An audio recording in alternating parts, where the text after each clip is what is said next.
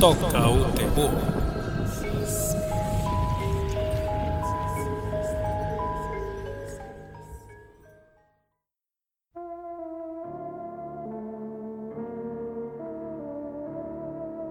Olá pessoal, sejam bem-vindos a mais um programa Toca o Terror aqui na rádio Freicaneca FM 101.5. Nosso programa que semanalmente é apresentado às segundas-feiras, 8 da noite e aos sábados, 1 da tarde, nossa reprise, onde sempre falamos de filmes de terror, livros, séries, coisas em geral e sempre temos convidados especiais. Eu sou Jamerson de Lima, ao meu lado tem J. Bosco, não é Bosco? Isso, oi. Oi, pessoal. Também Osvaldo. Osvaldo está aqui, faz parte da nossa equipe fixa. E temos um convidado especial hoje, André Pinto, que está no núcleo criativo da série Fantásticos. Olá, André. Tudo bem? Olá, olá, tudo bom, gente? Antes de mais nada, queria agradecer a oportunidade e o espaço para poder mostrar um pouco sobre o projeto Fantásticos. Sim, como o nome já diz, é um projeto que reúne ficção científica, é, coisas fantásticas, literatura fantástica, também horror, e é produzido localmente, não é isso, André? Exatamente. É uma produção que eh, o seu ineditismo vem da, da- de ser uma série em seis episódios e o conteúdo todo basicamente é de, de cinema de gênero. Ele puxa muito cinema de gênero, principalmente sci-fi, horror e fantasia. E gostaria até de, de- de dizer aqui que, em grande parte, a galera do Toco Terror contribuiu criativamente para o desenvolvimento do projeto, com histórias, tudo, com Verdade, ideias. verdade. A gente, a gente conhece, a gente está apresentando para vocês, mas a gente conhece profundamente esse trabalho. Exatamente. O que é bom, né? Que é bom também para falar com propriedade disso. né? É, não, tranquilo. Então estamos tudo entre uma equipe aqui E já. puxando o pé também. É, Estamos em casa. estamos em casa, estamos em casa. Mas o, é um projeto um pouco, até um pouco antigo. O pessoal aqui sabe que a gente já vem, esse projeto já vem sendo gestado há mais de quatro anos. Eu acho que desde 2015 ou 2016. Eu, eh, faz tanto tempo já e tantas coisas já ocorreram, aconteceram que eu nem me lembro de algumas datas. Mas tudo começou com reuniões que a gente fez entre, entre, entre o pessoal do Toco Terror, entre mim como realizador e Henrique Spencer como produtor da Plano 9 Produções.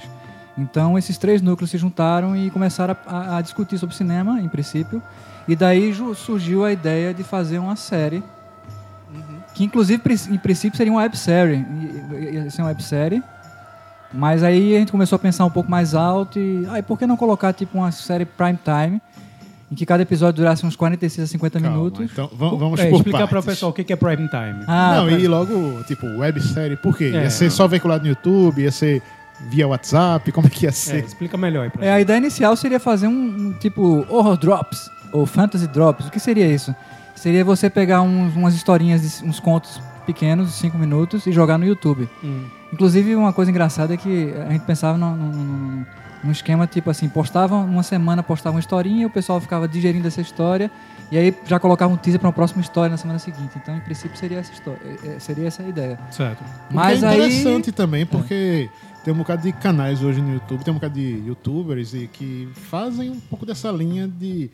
faz uma ficção, uma produçãozinha simples também, comenta a respeito e dá certo, né? Hoje em dia. É, nem, nem só de, de, de- daqueles youtubers barulhentos que, que, que a internet é feita, né? Existem também essa galera que está produzindo um, um material até bacana, inclusive eu já vi, é, é, inclusive eu já recomendei lá no nosso grupo para quem segue o Toque Terror é, é, no Facebook, o grupo lá, o, o o grupo do Cine Clube, eu já citei uma vez uma, uma websérie que a galera tá fazendo, mexendo com folclore brasileiro e terror.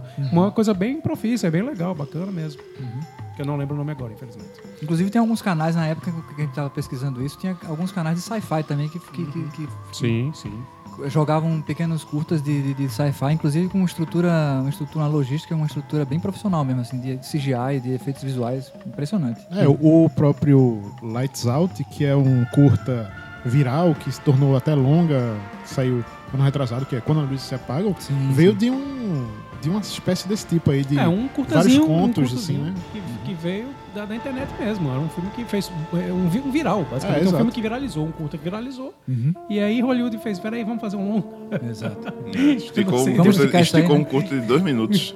Exatamente. Deu um background daqueles e deu no que deu. É. Mas seria essa a inicial, a inicial ideia de Fantástico, né? Isso, mas aí a gente foi pensando, eh, assim, pela quantidade de história que nós tínhamos na bagagem, porque a gente trouxe muita história pessoal nossa para o núcleo criativo, né?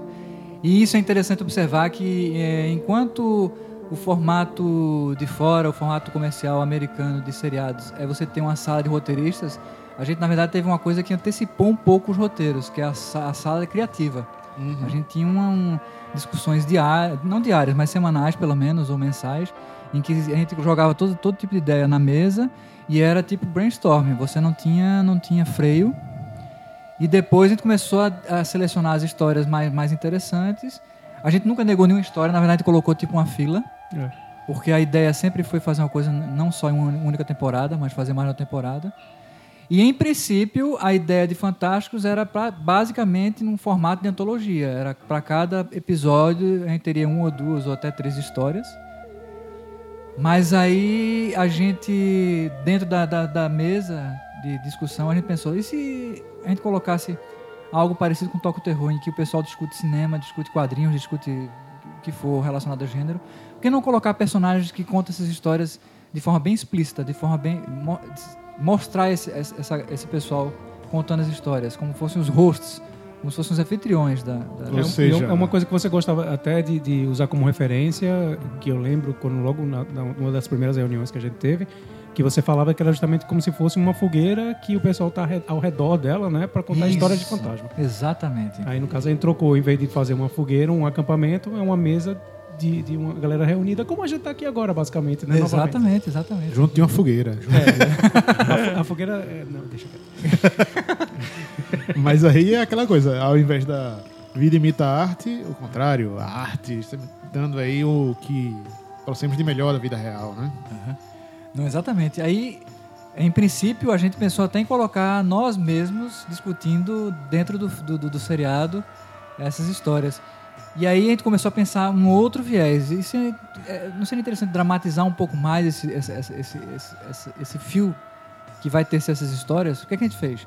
A gente criou uma historinha. Mais uma vez o grupo se reuniu e criamos personagens que contassem essas histórias em uma mesa. Aí pensamos logo num núcleo de amigos. E aí dentro desse núcleo de amigos criou-se uma trama, uma trama principal que costuraria essas histórias em cada episódio. Então, aí, aí, o, que, o que estabeleceria uma continuidade para o espectador, o que faria ele estar tá mais estimulado a seguir os, os episódios seguintes, era uma, um formato de antologia misturado um pouco com um tom mais novelesco, de, de capítulos. Então a ideia foi essa, a gente colocou esse, esse, pessoal na mesa, cada um com sua personalidade, cada um com seu tipo, é, sua preferência de, de, de gênero é, adequado ou conveniente para a história. E eles começam a contar essas histórias, e essas histórias começam a correr na mesa, e ao mesmo tempo que eles vão contando, vão surgindo as, as, as, esses, esses, contos, que na verdade foram curtas, que nós é, começamos a desenvolver. Histórias de alguns, outras histórias foram criadas na hora, outras foram já vieram já vinham prontas, mas a gente dava uma modificação para adaptar ao, ao esquema do seriado. E foi uma experiência que eu particularmente considero inesquecível e maravilhosa. Eu gostei muito, achei e, importantíssimo. Nesse sentido do formato aí, de antologia, tudo mais. Quais seriam tipo, os modelos que já existem no mercado e que já existiram que o público podia ver e, ah, Fantásticos pareceu com, é, tem como referência. Qual a referência assim, que você poderia é. citar?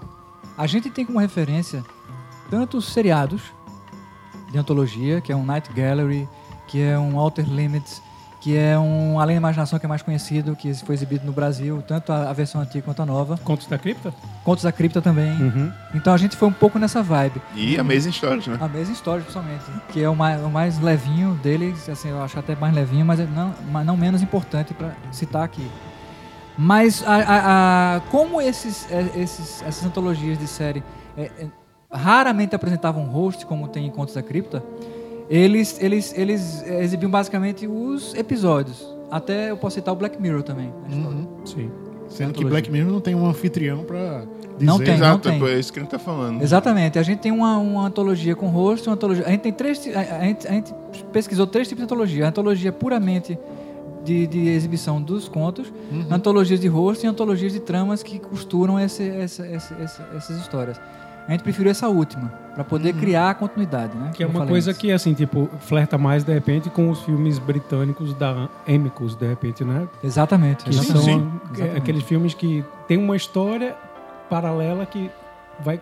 é, é, é, que ela vai dar origem a essas outras, o pessoal geralmente contando ou eles estão ouvindo Isso, a história isso. de alguém, né?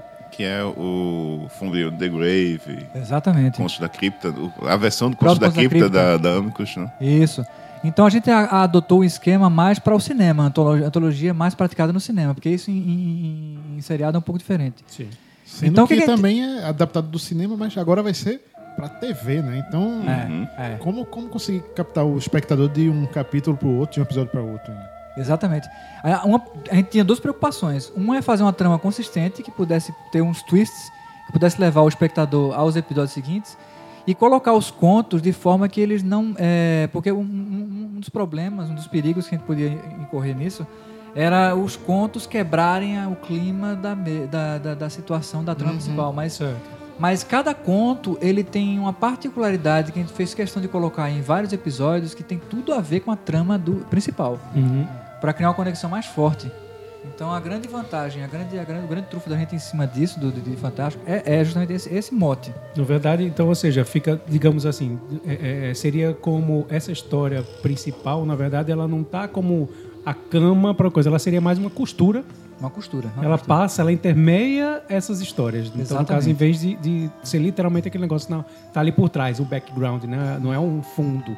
Ela Não é um é- mero pano de fundo. Não é um mero pano de fundo. Exatamente. É, há exemplo também do que a gente falou das antologias da Amicus, né? Você geralmente tinha é, cada personagem tendo uma história. Isso. Tem a figura do host, né? mas tem cada personagem com uma história. Como acontece em as profecias do Doutor Terror, né? É, Torture Garden, né? As do Doutor Diabo e por aí vai. Isso. E pode ver que a história que eram contadas tinha tudo a ver com o pessoal que estava na mesa, Uhum. né? Na- na- no, no- no- no cenário, no ambiente, né? Tem tudo a ver Exato. com os personagens. Fantástico segue um pouco essa vibe também. Não posso contar muito mais, não, para não dar muito spoiler. Mas daqui a pouco a gente conta mais sobre isso. A gente tá chegando aqui no primeiro intervalo do programa de hoje. E a gente aproveita também para ouvir uma parte da trilha composta por Piero Bianchi, que é o compositor da trilha da, da série Fantásticos. Não é isso, André? Isso, ele, ele tem um. O interessante que ele tá, trabalhar com o Bianchi é que ele tem. Ele é fã do Uhum. gênero. E aí, sempre que eu puxava uma, uma, uma- uma temática, assim, por exemplo, ó, por que, que não coloca um pouquinho mais de diálogo aqui? Um pouquinho mais de. Sabe? E aí ele puxava já uma trilha sonora bem num, num climão assim setentista, ou então oitentista. Então tá, a, a trilha fantástica está permeada com esses, essas citações, bem interessante mesmo. Pronto, então vamos ouvir agora Piero Bianchi e uma das músicas que fazem parte da trilha da série Fantásticos.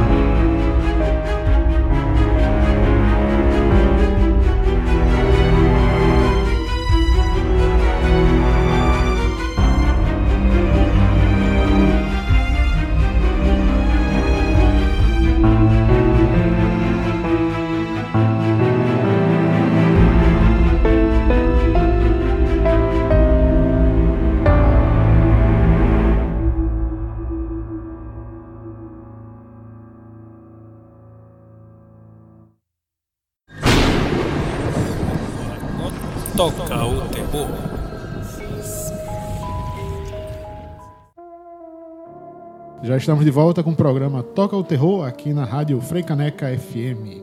Estamos falando aqui com o André Pinto, que é um dos realizadores, idealizadores da série de TV Fantásticos, que em breve você vai assistir por aí. Sim, André, como a gente estava falando sobre isso antes, é, esse, essa mesa redonda aí de confecção de personagens, de histórias, foi uma coisa que a gente do Toca o Terror participou, mas ao mesmo tempo é um processo que vocês ouvintes talvez não entendam como isso acontece, mas é meio desgastante porque você tem que construir o personagem, tem que dar coerência, tem que falar como é a história. Porque da mesma forma que a gente, como espectador, assiste uma série e depois reclama, ah, tem um furo de roteiro aí, ah, isso aí não tá funcionando, ah, isso aí tá muito ruim, todo mundo tem que ter senso crítico de Sim, ser criador e sim. roteirista pra chegar lá na frente e dizer, ó, será que o pessoal vai gostar disso? Será que isso aí funciona, né? Porque também tem a questão da- de Fantásticos querer pegar um público mais geral. Não querer. é, Não é uma série interessada em pegar só o fã de terror, vamos dizer assim, só o fã de sci-fi. É uma série é, que O tem. público em geral mesmo. O público né? geral mesmo. Assim, quer ser algo realmente mais pop, vamos assim dizer. Aham. É Fantásticos, ele tem um elemento assim clássico de dramaturgia. Você tem dramas pessoais colocados dentro, então é uma coisa que vai um pouquinho além do, do, do- do- do- da mera fantasia ou da, do, mero, do mero suspense e horror. Você vai ter conflitos internos, vai ter segredos. Em princípio, você vai acompanhar os personagens como se acompanhasse um drama humano. Eles são humanos, eles estão es- enfrentando situações é, completamente plausíveis em princípio, mas sempre permeados com um elemento fantástico por trás. E aí é a, uma- a grande dificuldade da gente foi construir justamente personagens críveis, personagens é, realistas. Inclusive na a dinâmica de grupo da gente foi sempre colocar um personagem. A gente tinha um grupo grande, seis, sete pessoas, então você colocava geralmente ah o protagonista está aqui, vamos é, traçar um perfil dele, um- uma biografia dele. Então tinha um ou dois ali responsáveis para tecer uma história. Inclusive a gente foi bem, foi bem detalhista nisso. É, um- a- às vezes um membro da, da equipe chegava a traçar uma cronologia que vinha do nascimento de um personagem até, até o destino que ele tomaria lá, talvez numa terceira ou quarta temporada. Porque outra coisa importante em relação ao seriado é você definir um começo, meio e fim para ele já na Bíblia. E a gente estava construindo essa Bíblia de, de- de- de episódios e seriados. A gente tem que ver de onde esse cara vem, suas motivações e para onde ele vai, qual o destino dele. Então, é, no seriado, a gente tem a premissa de que se o protagonista ele busca alguma coisa. Quando ele finalmente, é, é, empreende- é, depois de empreender essa busca, seja sofrido ou não, ele consegue, essa, é, é, ele consegue obter o que quer ou não consegue, a gente tem que finalizar o seriado, tem que dar um fim no seriado. E a gente tem que pensar sempre adiante. Veja, a gente está construindo. eh, Fantástico está sendo construído na sua primeira temporada. Mas a gente tem plenamente a ideia na cabeça e o formada de que em um ponto lá essa série vai ter um fim. Então a gente sempre. É claro que a gente sempre vai ter a influência do público, a opinião do público em relação a isso. É, é muito comum em novela você dizer assim: ah, aquele personagem foi morto, eh, foi morto na novela porque o público não gostava dele. Sim. Isso são coisas que, que- possíveis de se acontecer, ainda mais em um produto desse que tá que não é 100% fechado, mas ele tá uma, ele tem nesse miolo sempre tem uma certa mutação, uma certa tendência, alguma coisa que talvez a gente tenha que modificar em algum determinado momento, mas eu acho que a espinha dorsal tá lá. É, e tanto é que, às vezes, você vê até séries que não deveriam se estender tanto, tantas temporadas, Isso, isso. porque, exatamente, é como falou, ah, o personagem já atingiu aquele objetivo e agora? O que é que ele motiva como espectador a continuar acompanhando a saga daquele cara se, teoricamente, a primeira fase, a etapa que ele queria já foi Isso, cumprida, isso né? só me lembra aquela série Prison Break, tá ligado? É, exatamente, exatamente. Quando chegou no primeiro, final da primeira temporada, os caras fogem. E aí? Acabou. Vou fazer o que agora? exatamente. Esse era o nome da série, era justamente que dava ah, uma ideia de que era uma fuga de uma prisão, aí chega no final eles fogem. E aí? Como é que vai fazer a segunda? Exatamente. Mas aí Dizem- fizeram, né? É, E depois ainda fizeram a terceira, se brincar. exatamente. Dizem que existe uma bolha que pode ser que venha estourar de seriados. A gente tem uma profusão muito grande de seriados Uhum. atualmente. O que acontece? Como o seriado virou risco, como, como esse tipo de produto virou um risco, a gente tende a criar uma espécie de falsa conclusão para cada temporada. Sim. Assim, ah, você fez uma primeira temporada e meio que concluiu. Você pode viver com isso. Aham. Mas aí algumas amarras estão soltas e com certeza, gente, com certeza o verdadeiro fio da meada não foi não foi não foi Concluído, concluído, mesmo. não Aham. foi, não foi. Tem é coisa por tem- trás. né? Mas ele cria uma coisa muito grande que gera um sub, uma subtrama ali que tem que ser concluída nessa primeira temporada. Sim.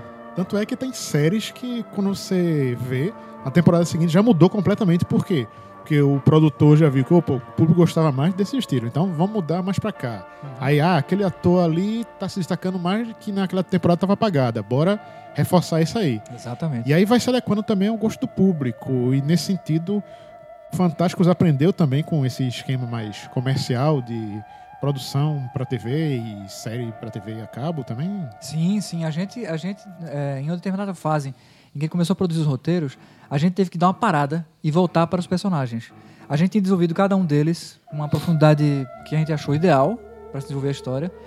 Sempre uma coisa bem complexa, porque além deles terem em si uma personalidade fechada ou flexível, dependendo do personagem, ele, ele, a gente descobriu que as relações que um personagem tinha com o outro é importantíssimas também, óbvio, né? Uhum.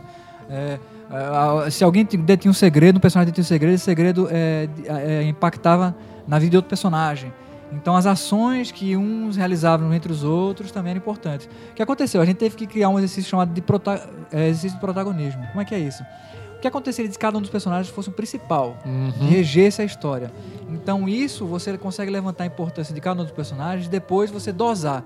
Esse cara tem importância na trama, se não tiver, bota ele como coadjuvante. Aham. Esse cara tem importância? Tem, bicho. Esse cara é muito importante. Então ele vai ser o protagonista. Ah, Então a gente começou a dosar esse esquema dos personagens para fazer essa, essa, essa, essa para você poder colocar ele na trama e fazer com que ele guie a história todinha até o fim. Isso Agora- foi importantíssimo. agora e a gente, teve, a gente teve um auxílio ah. e de um script doctor, Alexei Habib, que é um cara que tem experiência, no, no- no- inclusive na parte de seriados, elaboração de seriados. Então ele, ele, ele abriu os olhos da gente em relação a isso. Uhum. Me fala um pouco mais sobre, sobre o, o, o Habib. Ele, ele tem experiência em seriado. Que seriados? Que, que ele sabe dizer quais são? Ele trabalhava com, trabalhou em alguns seriados para TV a cabo, não me lembro bem o nome, não estou me lembrado bem o nome. ele Mas já foi seriados brasileiros? brasileiros, brasileiros. E ele supervisionou, também trabalhou, em ele também trabalha com personagens. Ou- Uhum. O, o importante dele para Fantástico foi basicamente a questão do protagonismo. Hum. Que a gente, a gente meio que jogou vários personagens, mas não, de- não chegou a, a ter um- uma hierarquia, uma definição exata para poder levar a Uhum. trama adiante. Então foi importantíssimo. Aí, eu, aí, eu- aí ele, fez, ele fez workshops com a gente também, a gente fez várias reuniões presenciais. Foi, foi importante, foi fundamental. E coisas que você não pega fácil em qualquer lugar, sabe? Coisas mais de vivência mesmo. É, inclusive porque essa história de ele ter sido consultor, já ter feito trabalhos também com outros seriados brasileiros também é importante porque o mercado brasileiro agora está despertando para seriados, uma vez que a lei do audiovisual ajudou também a ter esse crescimento de produção para TV a cabo brasileira. Então você vê a Sony encomendando uma série de é, seriados nacionais, produção independente, Fox, Warner, Netflix também. Então, é você vê que esse mercado de série está crescendo no Brasil e que precisa também aumentar, porque ah, é muito bom você ver uma série hollywoodiana, tipo Walking Dead, passando toda vez, ter sempre aquela mega comoção por temporada, mas outras séries produzidas no Brasil, às vezes não conseguem ter uma outra temporada. Às vezes para na primeira mesmo. E talvez um pouco por conta disso, porque não tem essa preocupação de é, cativar o público para que, ó, continue vendo aí algo como tem na, na própria HBO o, o Negócio, que é um, uma série dessas que mexe também de é, mais, sei lá, como, cate- como categorizar essa série? É mais, não é tão comédia, mas ao mesmo tempo coisa mais séria, coisa de é, mexe com certos dramas urbanos e e é uma série que teoricamente não teria como uma pessoa acompanhar direito porque é uma coisa tão ah, sei lá, TV a cabo, é tão é, a HBO não tá em todos os pacotes de TV a cabo também, né? Mas deu certo, já tá em outras temporadas aí também, né? Sim, sim, sim. Mas olha, é, a, a ideia do, do Fantásticos, em princípio, é, aí eu volto àquela questão do formato, é que a gente tinha aquela questão de, ah, é, em princípio a gente vai colocar cada episódio com 26 minutos, só que 26 minutos é aquele, aquele tipo de formato que é mais para sitcom, É, Uhum. comédia, né? comédia. E aí a gente pensou, refletiu, é, pela quantidade de material que a gente arrebanhou e, e que a gente estruturou em roteiros, a gente viu que poderia tranquilamente ser colocado, aumentado o horário, a minutagem, para 46 minutos e 50, que isso é vantajoso até para a TV por assinatura, porque o interessante Uhum. dela também é a questão da minutagem, do espaço Sim, que ele pode sim, ser sim. ocupado no- no- no- na, na- na TV, né? E eu acho até mais atraente para isso, até, mais vendável, Uhum. Sim. pelo, pelo Até tamanho. porque pelo- pra fazer de 20 e pouco teria que ter muito mais episódio também, né? Pra poder. Exatamente, exatamente. Até para preencher, preencher grade de horário. Sim, as- sim. As grades definidas. Então, acho que foi interessante a gente ter feito essa, essa análise, essa, essa, todo esse script doctrine. Qua- 46 minutos é basicamente. É, é, Varia entre 46 e 52 minutos. É que é o que? O Walking Dead, É, essas coisas. Exatamente. né? Porque tem uns episódios-chave, que são episódios que a gente considera, mesmo tendo poucos episódios, vai ter Uhum. episódios-chave importantes para ter mais estofo, para e se existe algum momento decisivo no quarto ou quinto capítulo, esse episódio dura um pouquinho mais, entendeu? Para segurar Uhum. mais a trama. Ah, legal. Bom, mas daqui a pouco a gente continua a falar mais sobre Fantásticos e séries de TV no Brasil, porque agora a gente vai para um intervalo. Então, daqui a pouco, continue aqui com a gente na Freicaneca FM. Toca o terror.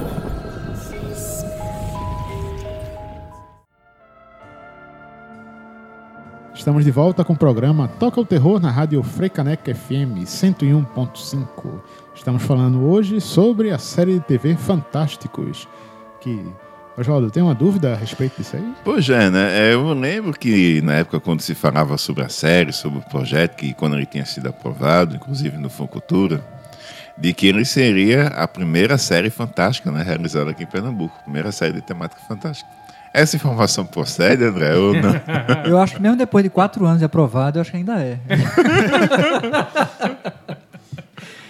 certo? É, até porque não é um, um estilo realmente que a galera investe muito, infelizmente. E é né? ficção, né? No É caso. ficção, é ficção, mas eu acredito, eu acredito que ainda está no, ainda tá no, no- ainda tá no, Ainda continua sendo. ainda continua no, no currículo da, de Fantástico ser a primeira série Pernambucana. É. Eu posso estar sendo- falando errado aqui, mas talvez a, a primeira série, pelo menos já filmada em fase pós-produção, pronta para sair do forno, acho que seria fantástico. Sim, sim. Até porque tem aquela coisa, o mercado brasileiro, com relação ao gênero horror, ficção científica, fantástico, ainda está muito iniciante. Começou muito tímido. Teve umas produções recentes, como o Supermax da Globo, que foi feito e parou naquela temporada lá. Não deu certo, né? Não funcionou. É, apesar de ter um time de roteiristas bem bons, assim como o Denison Ramalho, que hoje está aí para estrear um, um filme, um longa que já está aí sendo bastante repercutido, que é o Morto Não Fala. É. É, na época ele estava ali como uma das apostas grandes da Globo para essa série. Então é, Ele- é uma, ele- uma ele aposta para TV aberta, inclusive. O, o né? Denison, apesar de não ser uma uma pessoa conhecida do público em geral, mas assim, no, no pessoal do nicho, né, do horror, que somos nós, é, é, ele era bem quisto, muito bem quisto, pra dizer a verdade, por causa de alguns curtas que ele, que ele fez que são muito bacanas. Amor só de mãe. Amor só de mãe perfeito. Ninjas, né? Um segmento lá para o, o longa ABC da Morte. É, e aí, como é que chama? A gente realmente criou-se uma expectativa bem grande com, com, com o lance dele estar nessa série aí do Supermax, mas realmente parece que o negócio foi meio. Deu com, com, com os burros na água, né? Teve uma outra também da Globo, né?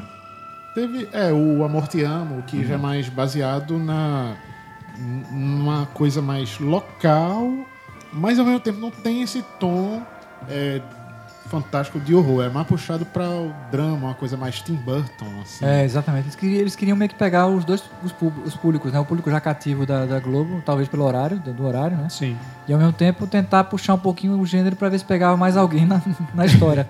Mas pelo visto, talvez nem, nem tenha pego nenhum nem outro, né? Aham. Uhum.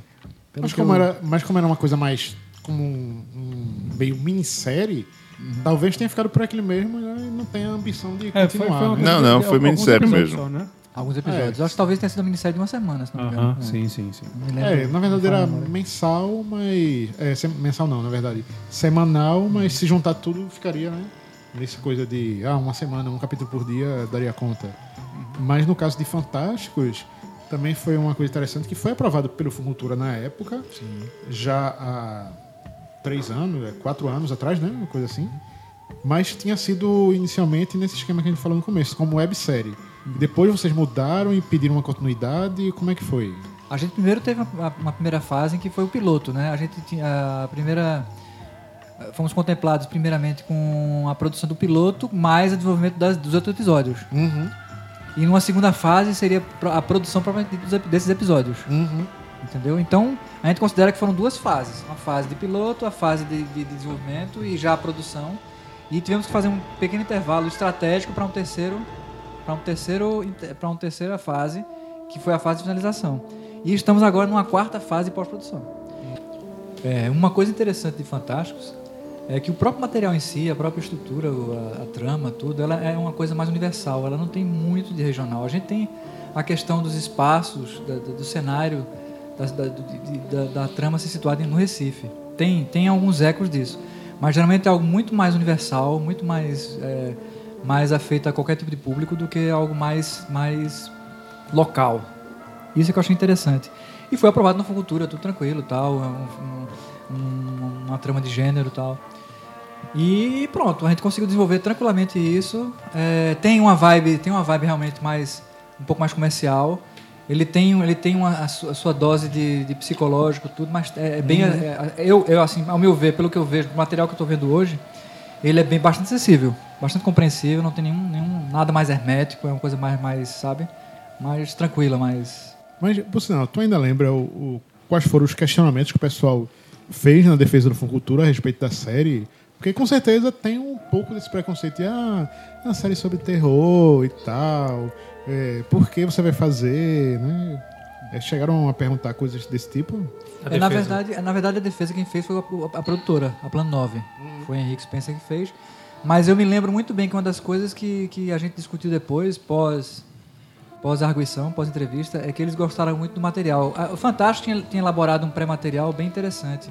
Porque quando fomos apresentar o projeto, já tínhamos storyboards, já tínhamos artes conceituais, já tínhamos uma ideia do, do- do- do- do espírito e do visual que seria Fantásticos. Isso acho que ajudou, acho, acho que ajudou legal. Deu- Ajudou a vender o peixe. A- Aquele ar de profissionalismo que, que de repente, pode Isso. ter feito uma diferença, né? De certa forma, a gente mostrou uma competência é, do, do material que a gente estava produzindo e querendo produzir, entendeu? Certo, certo, certo.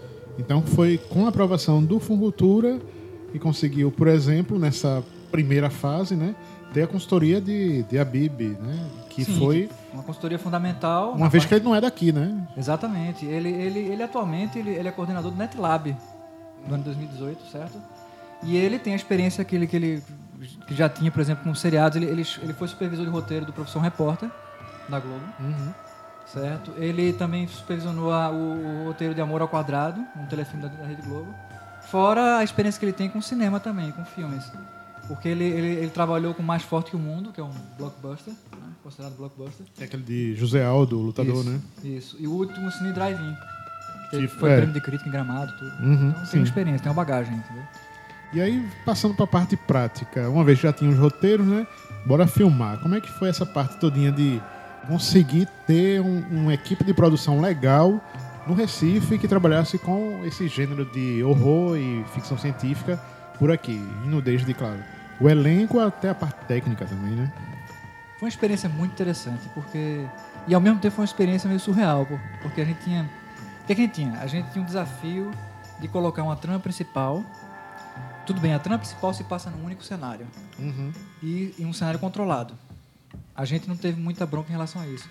Mas quando a gente coloca na parte de contos, a gente teve um total de. Acho que a gente colocou para serem filmados, a gente tinha vários contos, na verdade. Tinha mais, eu acho que a gente ficou no final um- uma lista de, de 25 a 30 contos diferentes. Mas a gente tinha que meio que fazer uma filtragem e colocar menos contos. No final ficamos com cerca de 18, co- 18 historinhas para poder montar. Cada história dessa tinha um núcleo de atores. Cada história dessa tinha mais de um cenário diferente. Então você imagina o desafio que era trabalhar Complexo, né? Complexo. uma equipe, é, uma mesma equipe trabalhar em várias ambientações diferentes, vários climas diferentes, várias, várias, várias logísticas diferentes, externas, internas. é, é, Noturnas, diurnas. noturnas, diurnas, em, dentro de, de- de automóveis em movimento. Então foi um negócio, foi um desafio que em certos momentos a gente tinha, a gente parava para pensar. É, e geralmente, assim, tipo, por exemplo, quando você pega uma grande produção, tem as unidades, né? Unit 1, Unit 2, não sei o que e tal. No caso, é tudo uma equipe só mesmo. É, a gente tinha um only unit, apenas uma unidade, certo? A gente tinha, a gente tinha todo Guerreirinhos. guerreirinhos, É, guerreirinhos, é muito quase guerrilheiros. Poderia ser uma equipe cuidando da história principal e poderia ter outras equipes cuidando de cada os os curtas. curtas, né? Para vocês terem uma ideia, a gente teve dezenas de locações, não foi uma só locação. Então nós tivemos casas, nós temos várias casas que eu posso dizer a vocês pode ser assombrado ou não. A gente tem fazendas no interior do estado, próximo, ma- mais próximos do interior do estado. A gente tem apartamentos, mais de um. A gente tem externas em cemitério, em- no meio de uma rua, em ruas escuras. Temos casas também, não só apartamentos, casas, resi- residências e tal. Temos, eh, a gente te- fechou uma rua inteira, praticamente de um condomínio fechado para poder filmar. Então, se você for na, na base do para as contas do papel em relação à produção do Fantástico, nós temos cerca de 70 atores.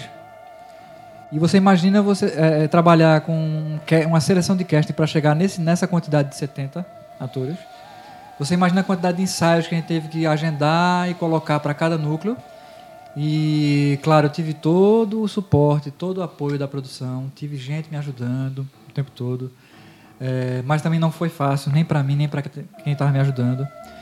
A questão de você agendar horários com locações diversas, cada locação tinha uma particularidade diferente, uma dificuldade diferente.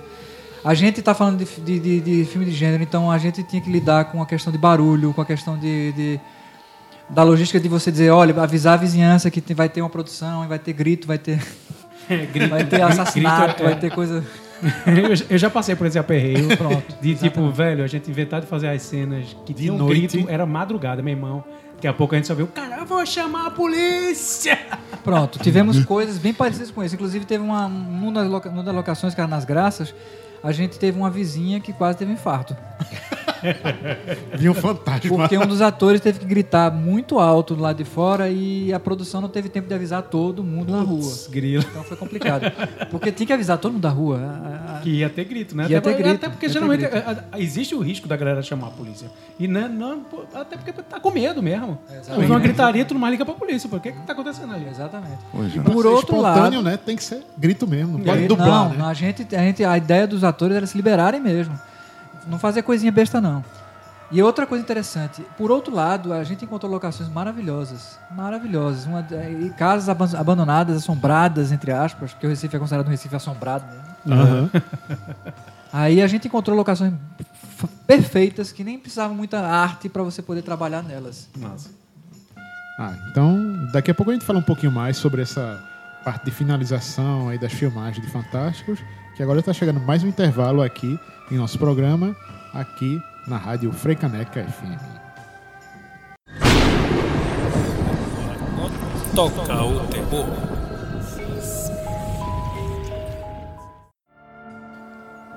Já estamos de volta com o programa Toca o Terror na Rádio Freicaneca FM com o nosso convidado André Pinto, que faz parte da equipe de Fantásticos série de TV, que está quase pronta aí para sair.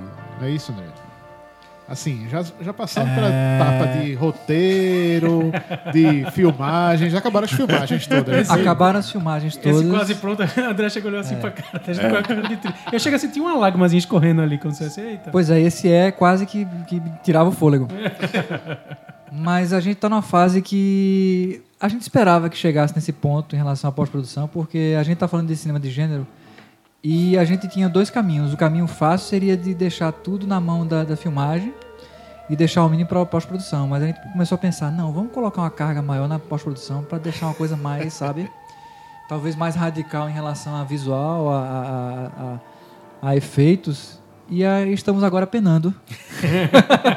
Não, quando se fala em, em pós-produção para filme de terror e ficção científica, é o que faz toda a diferença, na verdade, porque você não vai chegar e botar efeitos práticos assim. Era como era ideal nos anos 50, 60, você tinha muita coisa relacionada à maquiagem. Não, é ide- não é nem é o né? ideal, né? É o que tinha mesmo. É, É. não tinha como fazer outra coisa. Não tinha né? como Ou é, era, ou era isso, fazer ou era isso. muita É. fazer mágica na ilha de edição, porque a ilha de edição na verdade era só uma ilha de corte. É. Então, ou você cortava ali ou se virava.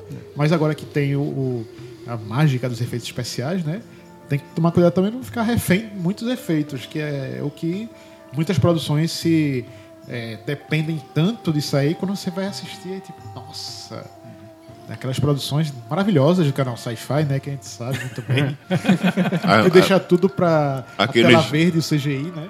É, mas- Aquele- aqueles monstros de computação gráfica que não foram totalmente renderizados, né? É, exatamente. Aquele de- Fantásticos. Porque a velha frase deixa pra pós, né? Você tem essa, esse hábito, ah, deixa pra pós, Deixa ah, esse negócio tá, tá- a conta é errada, deixa pra pós. Mas quando eu me juntei com o Henrique Spencer pra gente fazer, pra ter essa empreitada, que no caso eu sou show, showrunner, Henrique Spencer é o co- co-showrunner Você, comigo. você, por favor, explique para as Explica aí o que é showrunner. Como showrunner. Showrunners, os criadores, um dos- eh, os cria- a, a- a- a galera, é o pessoal que cria a Bíblia, que gera a Bíblia, pra poder dessa Você é Bíblia sair pra- Deus. Você é pastor, deuses, profeta. Mas uma coisa interessante fantástica na parte técnica é que a gente começou bem antes os testes com CGI, com, com- a gente trabalhou com, com captura de movimentos. A gente tem um É, porque personagem vo- virtual. Vocês, de certo modo, vocês já trabalham com isso, né? Então, Sim, ou seja, não é aquele sim. negócio, ah, não vou arriscar Ah. né, fazer uma coisa. Não, vocês já trabalham com, Já, com, já com CGI, com, com esse tipo de coisa. Então, Isso. ou seja, é, é, quando você diz assim, tipo, ah, vamos deixar para pós, vamos deixar para pós, é porque vocês sabem que existe a possibilidade, que vocês sabem das limitações que vocês têm também, né? Isso, exatamente. Então, ou seja, isso é importante também, porque o cara. quando- quando- não, pode ser, não é uma questão de deslumbre. Você não pode ser deslumbrado e dizer, ah, isso aí a gente corrige, ou a gente bota uma mosca virtual, ou a gente vai colocar, não, não se preocupe, não, isso aqui é- faltou uma figura, a gente bota outra figura no computador. Não é assim. A pessoa tem que saber as limitações. E aí, no caso, é interessante, porque como vocês já trabalham com isso, então não é aquele. não é um achismo. Né? é Não, uma coisa não, que vocês sabem que dizer, não, eu acho que isso aqui dá, ou isso aqui não dá. Não, isso aqui a gente vai ter que dar um jeito de fazer mecanicamente, ou vai ter que fazer isso filmando, porque no computador não vai funcionar, na é verdade? Exatamente. Inclusive o Henrique Spencer, com a experiência que ele tem, que eu acho que é até maior do que a minha, porque ele é uma pessoa que trabalha também em TI, em tecnologia de informação tal. Ele tem uma coisa mais técnica, perfil até mais técnico. Ele foi o cinematógrafo de, de Fantásticos. Ele, ele já trabalhava no set, ele já preparava o set de certa maneira, em alguns momentos, para prever o futuro, uma futura, futura manipulação de imagens. Certo, certo. Um, um chroma key, ele, ele já fotografava com o chroma key certo, na, na, na- na dose certa de cor, para poder colocar, não ter nenhum problema na pós. Uhum. E quando eu comecei a fazer os testes com ele de mockup, a gente teve um apoio importante do Porto Mídia, que cedeu os laboratórios. A gente trabalhou com scanner 3D, trabalhou com, com, com equipamentos de pós-produção lá, pra, justamente para trabalhar um pouco nisso, para poder agilizar mais, deixar mais eficiente essa parte de testes, de, de, de captura de movimentos e tal. Então, usamos alguns momentos, em alguns momentos usamos as instalações lá do Porto Mídia, que são ex- excelentes, são profissionais para poder trabalhar um pouco nisso. A gente movimentou bastante lá o- os laboratórios. Foi bem interessante a experiência. Massa. E também é bom lembrar de um pequeno detalhe, né? Porque Fantásticos, como série, tem um orçamento menor do que muito longa pernambucano, né? Verdade. Exatamente. E é uma série inteira, né? E é uma série. Exatamente. E é Na uma verdade- série com vários curtas. É. Ou seja, Outra coisa, batemos um recorde. A gente filmou 18 curtas num curto espaço de tempo. E cada curta tem uma média de 5 a 10 minutos. Alguns duram até mais. Tem uns que chegam a 15 minutos. foi quanto tempo então de filmagens total? Tempo total de filmagem, a gente tem que dividir em três fases. Cada fase dessa, em média, o piloto teve menos, porque o piloto foi uma coisa mais. Sim. mais mas a segunda e terceira fase chegavam a 30 dias, a mais de um mês de, de diárias, entendeu? E no final a gente tem um material, como você falou, é um, é, é é um preço. Se você for checar o valor pela a quantidade de, que foi filmado, a gente tem um material de quase 3, quase 4, quase 5 horas de material a gente tem. Uhum. Se for fechar os 46 a 50 minutos para cada, pra cada Sim, sim. episódio e colocar seis episódios nisso, você vê a quantidade de, de coisa que a gente gerar. É quase dois longa-metragens e meio, Pois é. pensar. Não, e tem, hoje em dia, você- você vê até na própria Netflix, um bocado de produções que às vezes tem cara de ser longa, porque são quatro ou três episódios, só que são cada um de 40 minutos, que poderia ser um longa só, Isso. mas às vezes pela coisa do público, às vezes se cansar de, ah, não quero ver esse filme de duas horas e meia. É, e- Ah, mas Principalmente, quatro, né, mas quatro geração episódios de Netflix tem 40 muito eu isso, né? quero. É, exatamente. A galera tá, realmente tá meio viciada com, com o formato série, né? Então, ou Sim, seja, e outra coisa, o binge watching do, da Netflix, o cara vê um filmezão, passa o inteiro vendo um filme gigante. Sim, um é. seriado, né? Sim. É aquela coisa de maratona. Eu prefiro assistir quatro episódios de 40 minutos do que um filme de 2 horas e 30. É, essa Aí, tá, tá bom. É, puxar Ele a só- orelha ele do só nosso, se- nosso colega de, de, de, de Toca o Terror que não está aqui, que é Geraldo de Fraga, que é aquele cara que toda vez ele fala, ah, Geraldo, vai ter tal filme aí, tu, tu assiste pra fazer a resenha. Pô, bicho, duas horas e dez. Eu digo, meu irmão, duas horas e dez. O que, que tem? Duas horas e dez, pô, de filme. Pô, mas duas horas e dez. Eu digo, meu irmão, se tu assiste uma temporada de, de série com 16 horas, tu não acha ruim, mas com duas horas e dez tu acha ruim. Né? Exatamente. E é muito a cara dessa geração. E olha que Geraldo não é novinho, não. É nada. É Mas, que eu. mas o Eu- eu acho que- Fantásticos eu acho que também é isso, porque são episódios, assim, nessa média, e que tem dentro de cada episódio várias historinhas. Então, para o público que, que costuma ficar meio desatento, é, eita, ah, esse episódio é interessante, essas três histórias são boas. Ah, o outro só duas, ah, o outro inteiro e tal, né? É que meio que acontece com várias antologias, né? Sempre tem, um, sempre tem uma história, vamos dizer, que é o carro-chefe do, do longo todo, né? Sim, sim. Mas nesse caso de Fantásticos, agora que vocês estão nessa pós e tudo mais, se deparam também com uma triste coisa do mercado brasileiro também, que é a distribuição. Porque uma vez que você roda, tem um produto legal para mostrar, mas não estamos nem em São Paulo, nem no Rio de Janeiro e não está vinculado a uma grande emissora, nenhuma coisa. É um produto independente, independente mesmo. Então, de certa forma, é um pouco mais difícil de comercializar também, né? É, a gente tem um mantra.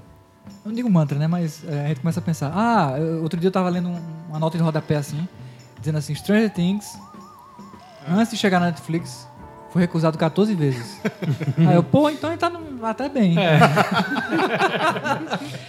Porque não chegou nessa- nesse, nesse número de, de, É, de não- recusa. não chegou não. a 14 ainda Então não, né? a gente deve tá- ou a gente tá no começo A gente ainda, chega lá, chega batendo. Ou pra bater mesmo. Vamos lá. Ou pode fazer umas dublagens aí pra outros idiomas, vender pro mercado latino, talvez, né? De repente. Estratégia não falta, porque é o seguinte, a gente, a gente pensa muito, inclusive a gente pensa até em voltar talvez pra internet. né? Aí, aí a gente Aham. pensou nesse. E se a gente começasse a usar de novo a internet, não naquela questão de ser uma websérie, mas talvez é, em, em princípio. Sim. A gente, na verdade, deixou lá atrás essa ideia, mas é uma ideia que sempre está na cabeça da gente.